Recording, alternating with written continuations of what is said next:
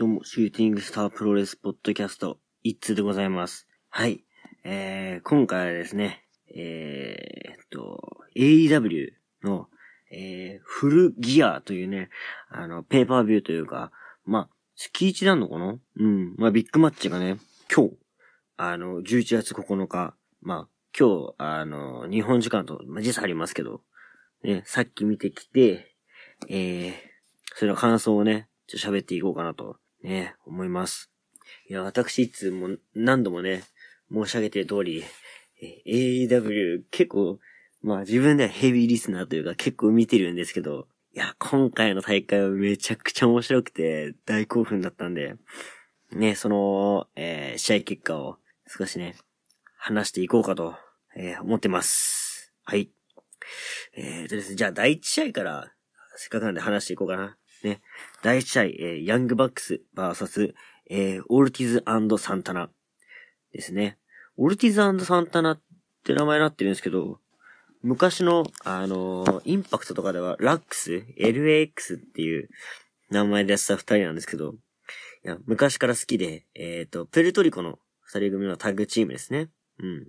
で、えー、この試合ですね、あの、ロックンロールエクスプレス、まあ、もう本当昔からタッグ組んでる二人なんですけど、もうおじいちゃんすなんですよね。うん。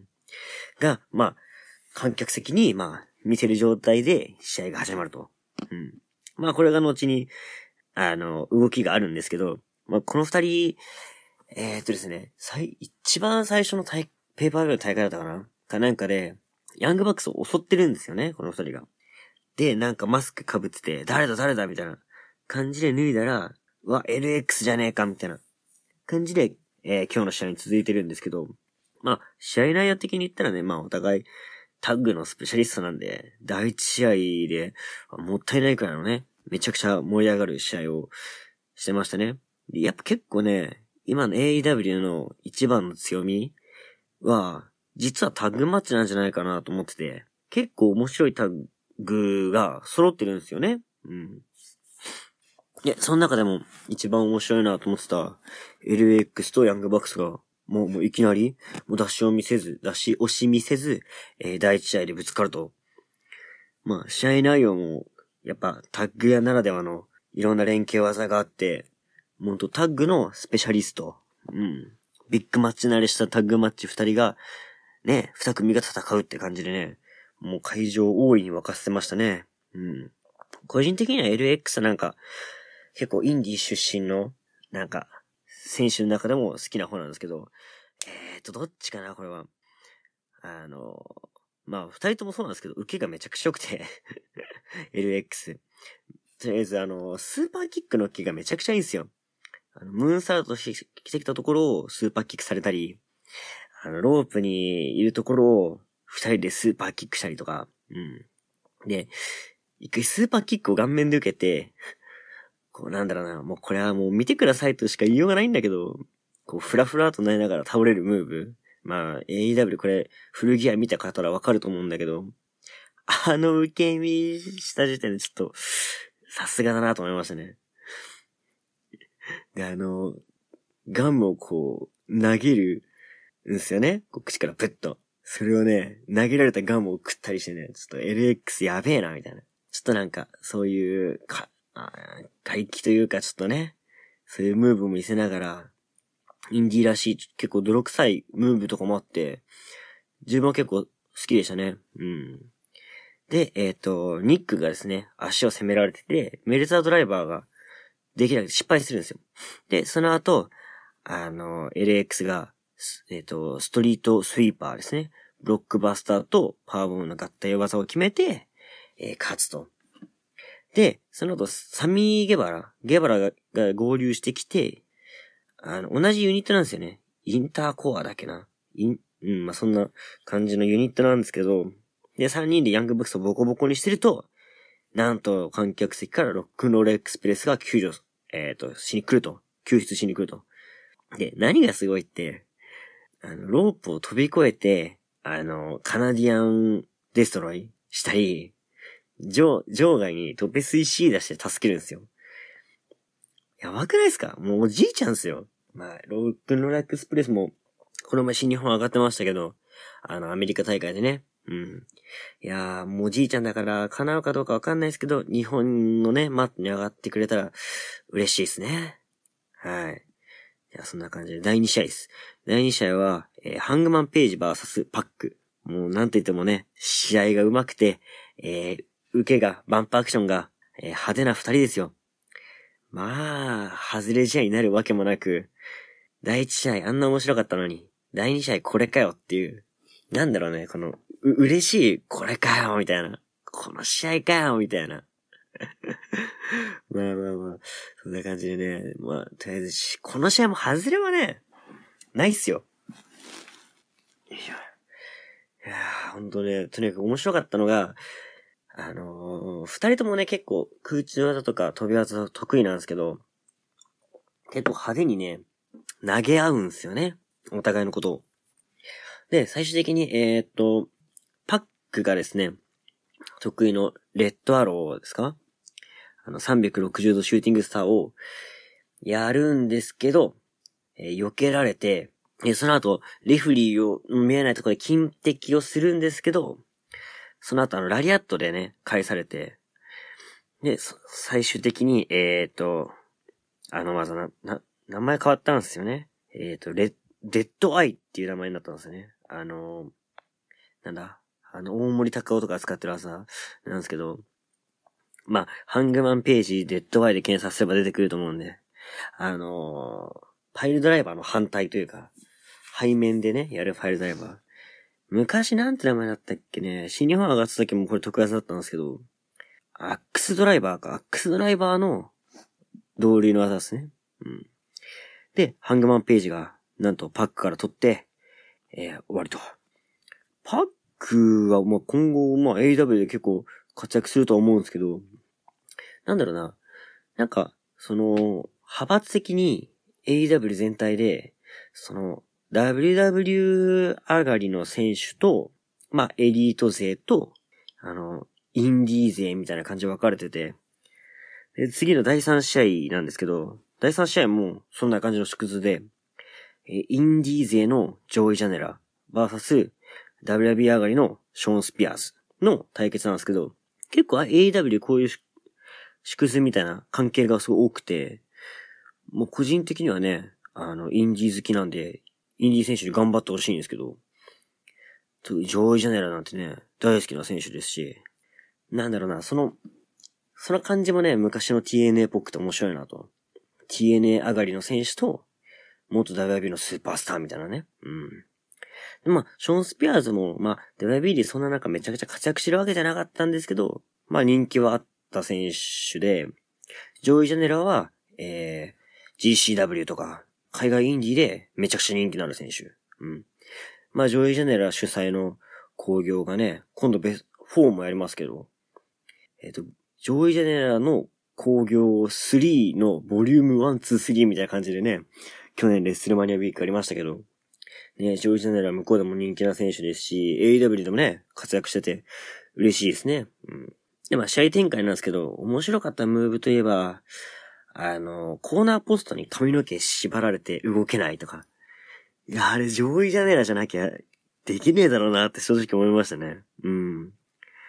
あとあのー、ショーン・スピアーズに、なんか、た、えっ、と、タリー・ブランチャードっていう、これ昔の選手なのかな？正直ちょっとご、存じなくてですね。うん。なんか、セコンドでついてるんですよね。監督みたいな感じで。で、えー、ブランチャードのアシストの場外、えー、パイルドライバーを食らって、リング内で、えー、デスロ、デスバレード、えー、デスバレードライバー、うん。まあ、デスバレーボムなのかな？うん。日本で言うとね。を決めて、えー、ショーン・スピアーズが3カウントと。はい。いやジョイ・ジャネラはね、我らがインディーのスターですから、GCW 日本大会にも出てたんでね。うん。ぜひ AEW で活躍することを願ってます。はい。大好きな選手の一人です。はい。えー、じゃあ、続きまして、じゃあ、第4試合行きましょう。第4試合がですね、AEW 世界タッグ王座戦、えー、スリーウェイマッチ。えー、カザリアンスコーピオス界の、チャンピオンチームですね。えっ、ー、と、C、なんだっけ。UFC じゃなくてね、3文字なんですよね、これ。えっ、ー、と、SCU、SCU、U、SC、SCU だったかな？うん。SCU vs、えー、ペンタゴンジュニア・レイ・フェニックスの、えー、ルチャブラザーズ vs、えっ、ー、と、プライベートパーティーっていう。このプライベートパーティーがね、これ実は推しててですね、私いっつーが推しててですね、めちゃくちゃ面白いと。うん。いや、もう未来のジュニアスター候補ですよ。うん。かなり派手なハイフライムーブなんですけど、ただ派手なだけじゃなくて、かなりテクニカルというかなんかまあ、飛んでる姿勢とか、まああるじゃないですか、そういう。ハイフライの中でもこう、動きがいいみたいな。うん、結構、なんだプロレスにこう、うまくね、こう、落とし込めてる方のハイフライヤーだなと思って、結構プライベートパーティーをしてるんですけど、このね、3組はね、揃っちゃったら、間違いないじゃないですか。みんなタッグ上手いし、個人でも上手いし、みたいな。でですね、やっぱ、カザリアンスコーピオ。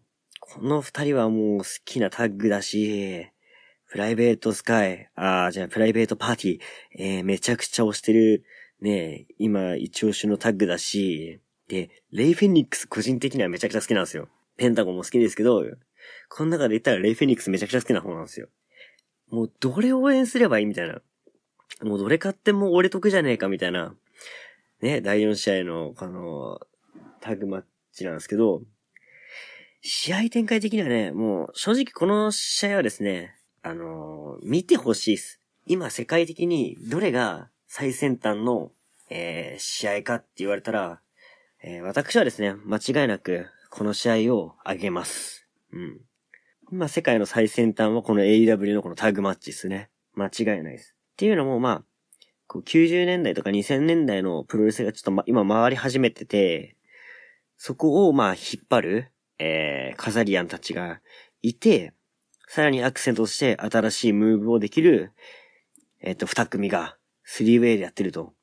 結構アメリカの、ね、えー、スリーウェイタッグの歴史、まあ、これ聞いてる方で、向こうのアメリカのね、インディープロレス好きな方がいれば嬉しいんですけど、タッグのスリーウェイって結構歴史的に見ても面白い試合多いんですよ。向こうのスリーウェイって。うん。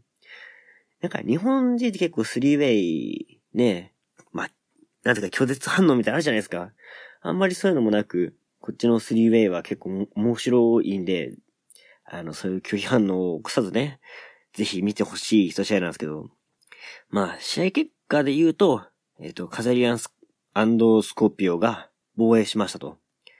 で、その後ですね、ペンタゴンジュニアとレイ・フェニックスが襲いかかるんですけど、あの、ペンタゴンジュニアが、と、あの、なんだ？セリフの、セロ見えろって言ったら画面が暗くなり、会場が暗くなり、もう一人、ペンタゴンジュニアが現れると。で、そしたらですね、あの、なんだっけあの技、エンジェル、エンジェルウィングかな？を決めて、マスクを取ると、ね、なんと、ね、そこにはクリストファー・ダニエルズだったと。ね、この、ね、クリストファー・ダニエルズ確か、ね、ペンタゴンジュニアたちに襲われて、あの、欠場したんですよね。うん。で、復帰すると。で、そのマスク取った時のペイントがですね、あの、なんだろうね。あの、十字架みたいな、ペイントで昔の、それこそ TNA の時にしてた、ね、AJ とかとタッグ組んでた時のペイントだったと。いや、これね、昔のインディープロレス、アメ、米インディープロレスを見てる方はね、大興奮だったんじゃないかなと。はい。いや、懐かしいなって最近、プロレス見てるとね、思いますね、本当前回もそんなこと言ったんだけどな。うん。はい、じゃあ、そんな感じで、続きまして第5試合。ね、第5試合行きましょうか。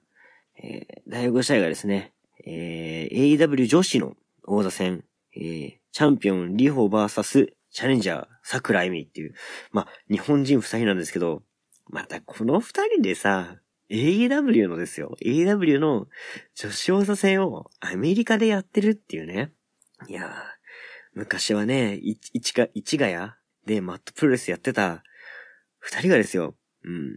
ねえ、メリーランド州ボルチアで、今じゃ AEW 最先端のベルトをかけてやってると。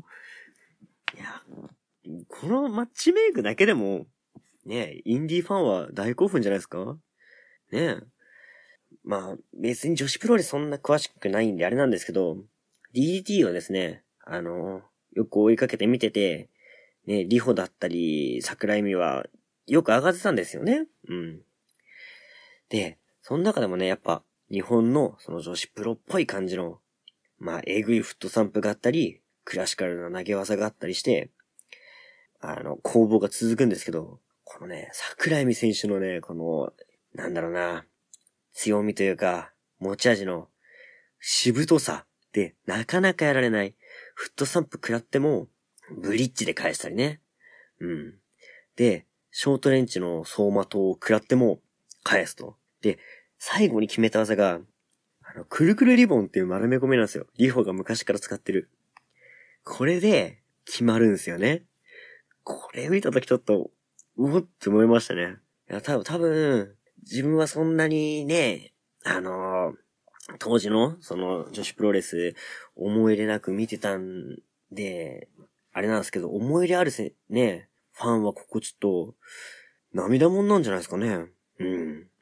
いや、ほん、び、びっくりというか、まあ、うん。なんか昔から見ててよかったなと思える試合の一つなのかなってね、思いましたね。うん。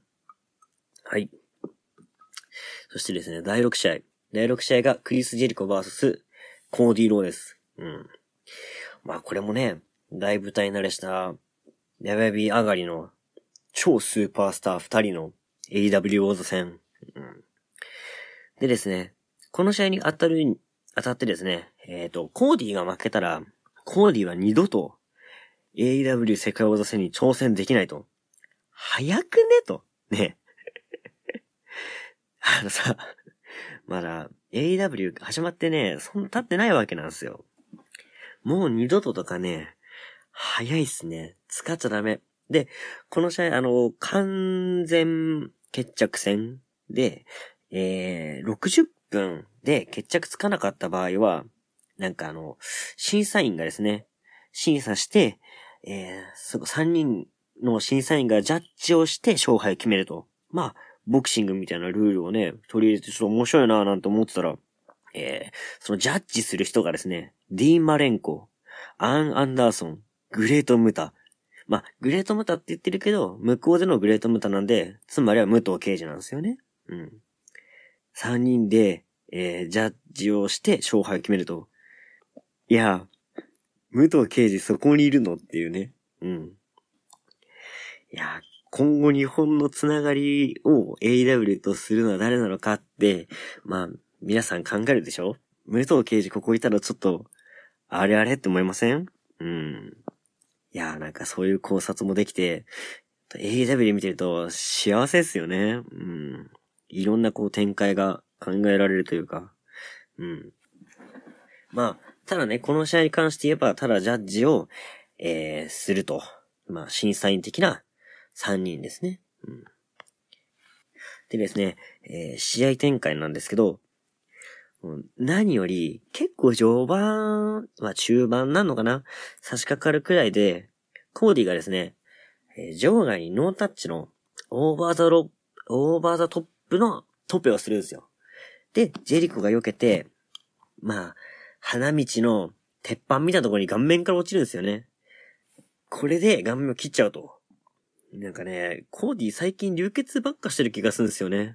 うん。まあ、あの、かっこいいね。顔に、あの、金髪？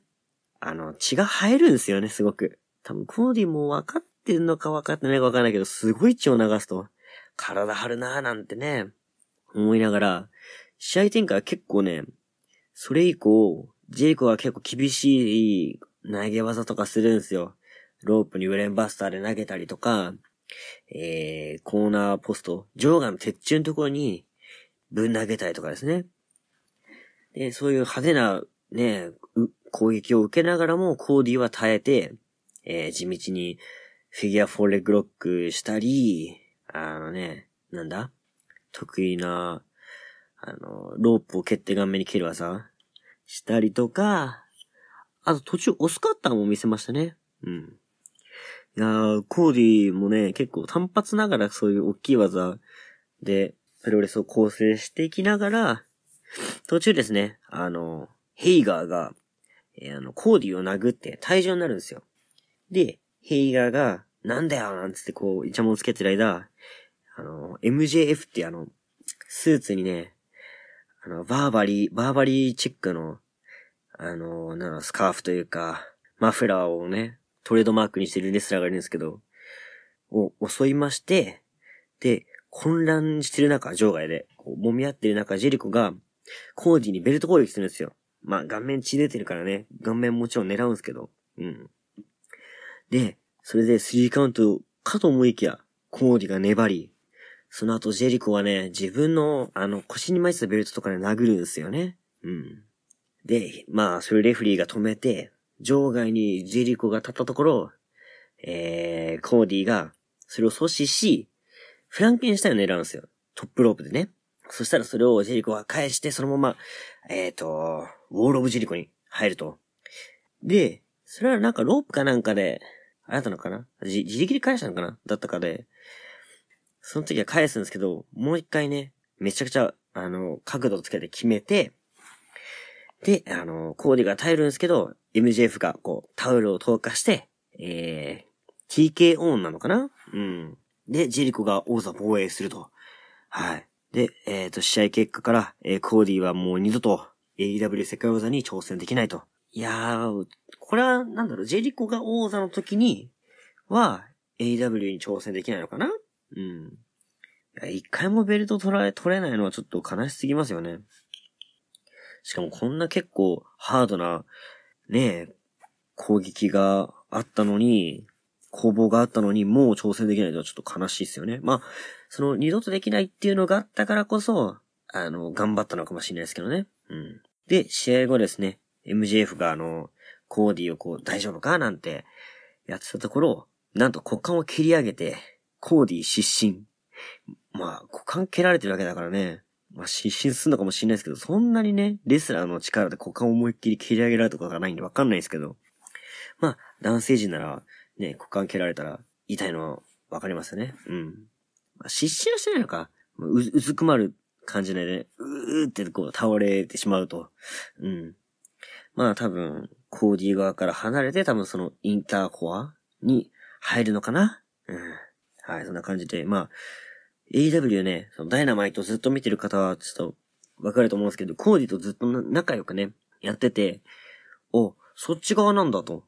意外とエリート側につくんだなぁなんて思って、まあその違和感はここに繋がると。うん。はい。いやーでもこの試合結構面白かったですね。あの、AEW 全然知らないよっていう人も、あの、YouTube とかで見たら、結果とか出てこないけど、多分ハイライトとか出てくんじゃないかな。うん。なんで、今回のこのフルギア、ぜひ見てください。こんだけ熱弁してて、第7試合、一番やばいんで、はい。第7試合、メインイベントですね。メインイベント。はい。ライツアウトマッチ。えー、反則裁定なし、えー、カウントアウトなし。でも、この試合は非公式試合なんで、あの、勝敗が記録されない試合と。どういうことってなるじゃないですか。AEW はですね、えー、毎回勝敗が入場の時に出てくるんですよね。まあ、結構格闘技チックな感じなんですよ、AEW って。プロレスでもありながら、エンターテインメントでもありながら、そういう一個一個の試合で記録がついちゃうと。うん。でもこの試合は、えー、勝敗は記録されない、あの、なんだろうな、非公式試合。うん。日本で言うと大ゼロ試合とかの方が、馴染みは深いのかなうん。特別試合な感じなんですよね。で、あまあ、反則裁定なし、海外プロレスの反則裁定なしって、言うとなんかね、あのー、ノー DQ マッチみたいなの考えじゃないですか。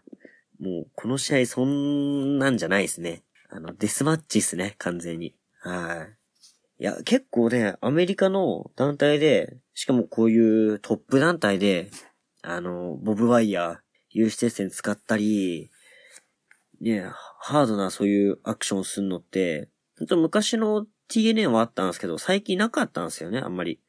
あの、だらだら血流したりとか。で、ウェビーは特になかったんで、なんか、まあ、新鮮というか、新しく見えましたね。うん。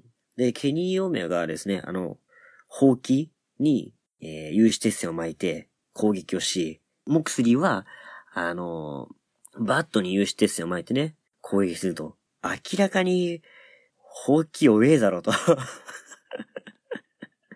まあ、もう砲撃の使い方がね、うまいんだよね、ケニーって。うん。お掃除上手なんですよね。うん。まあ、ですね、そのね、デスマッチアイテムの使い方もやっぱね、ケニーうまいなと思って、プロレス IQ 高いっすよ。うん。で、途中でね、あの、ネズミ捕りのボードが出てきたりとか、結構最新のね、デスマッチファイターが使うアイテムとかをね、出してきたりして、面白いなぁなんて思ったら、マッキンキンの長いチェーンが出てきて、しかも大量に、そこを重ねて、そこの上にブレンバースターで投げたりとか、そのチェーンでね、あの、顔面をフェイスロックみたいな感じにしたりとか、モクスリーがね、途中であの、公主刑に合うんですよね。いや、公主刑もね、その、昔のデスマッチを見てるとね、FM とかでもよくありましたけども、新日本とかでもちょこちょこあったかな。うん。いやー、ね、公主刑で失神なんていうのを結構ざらにありましたからね。された時は、あ、終わりかなんて思ったら、まあ、そこは静止されて、えー、試合を続行と。その後ね、やべえなと思ったのが、ケニーが、あの、ガラスの破片持ってくるんですよ。結構大きめの。で、そこで額ぐりぐりやって、うわ、えぐいなーなんて思いながらも、まあ、もうプロレスをね、こんだけ見てる人は、それじゃ興奮しないですよ。ケニー何するかなと思ったら、指の間の書き爪あるじゃないですか。あそこをシュッと切るっていうね。えぐいぐい。いや、そんなことすんねやなんて思ってたら、そこを粉々に砕いてリングに巻いて、えー、そこの上に投げると。うわーもうガラスまで使うかと。ガラスなんてね、デスマッチ、ね、日本でもデスマッチやりますけど、結構トップアイテムじゃないですか。うん。そこを AW 出しちゃうのは、この、ケニーとモクスリーしかできないなと。このケニーのプロレス探求心はね、やむことがないですね。もう素晴らしいの一言に尽きるんですけど。で、えっ、ー、と、その後ですね、場外のその花道の方に行きまして、ナイフで、こう顔面攻撃をしながら、セコンドの方にエリート勢に、あれ持ってこいと。なんか例のあれ持ってこいみたいな。いや、あれは出しちゃダメだろうなんて、こうね、会話があって、その有刺鉄線ぐるぐるの、なんつうんだろうな、有刺鉄線、うん、マットというか、あの、立体的にね、四角く巻いた有刺鉄線のところに投げようとするんですよ。片翼かなんかで落とそうとして、それを、えー、モックスリーが静止し、ブレンバスターで攻撃するんですけど、二人ともザクザクになっちゃうと。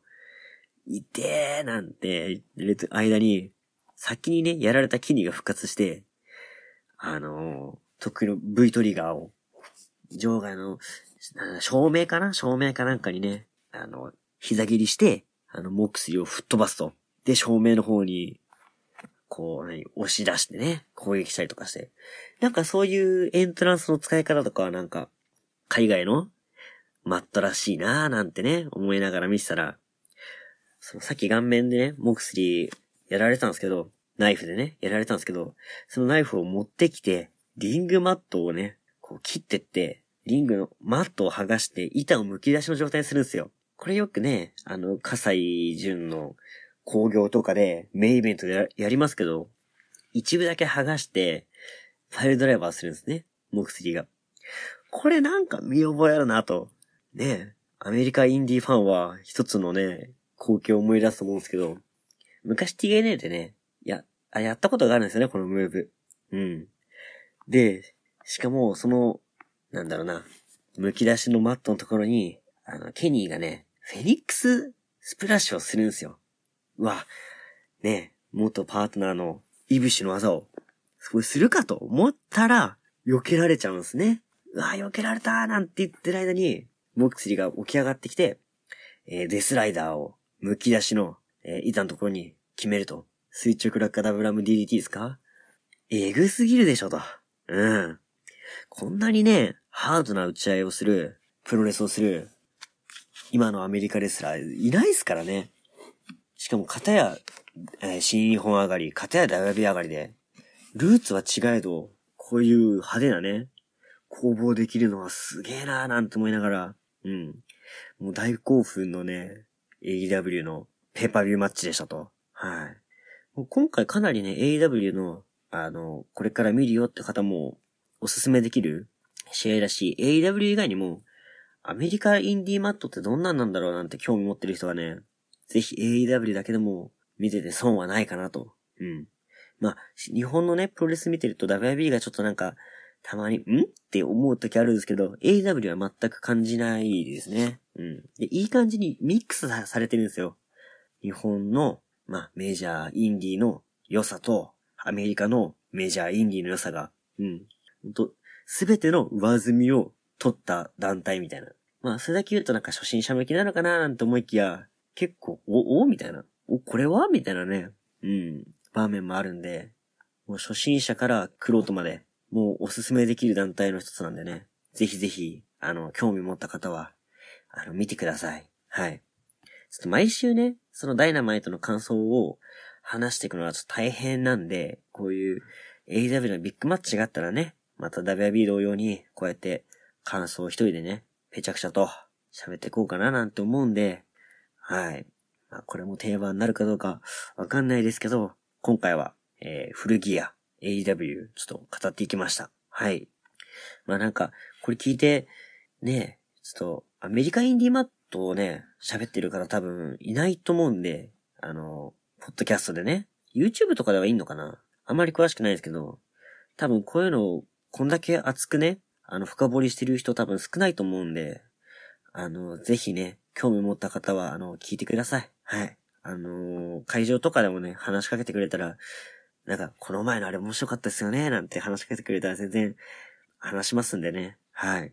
よかったら、あの、ラジオと、ね、まあ、二人で喋ってる時も多分、ね、新日本とかも喋ると思うんで、あの、ちょっとでもね、興味持っていただいたら、あの、ラジオ聞いてください。はい。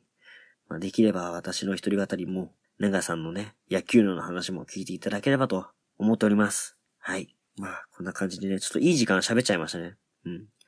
最近なんかね、昔は一人喋りで30分なんて長くてできねえよなんて思ってたんだけど、早口で喋っても30分いっちゃいますね、最近。うん。まあ、長すぎないようにね、端的に喋るのも技術だと思うんでね。はい、磨いていきます。すいません、長くなって。はい。じゃあ今回はこんなとこで以上となります。はい、お相手は一通でした。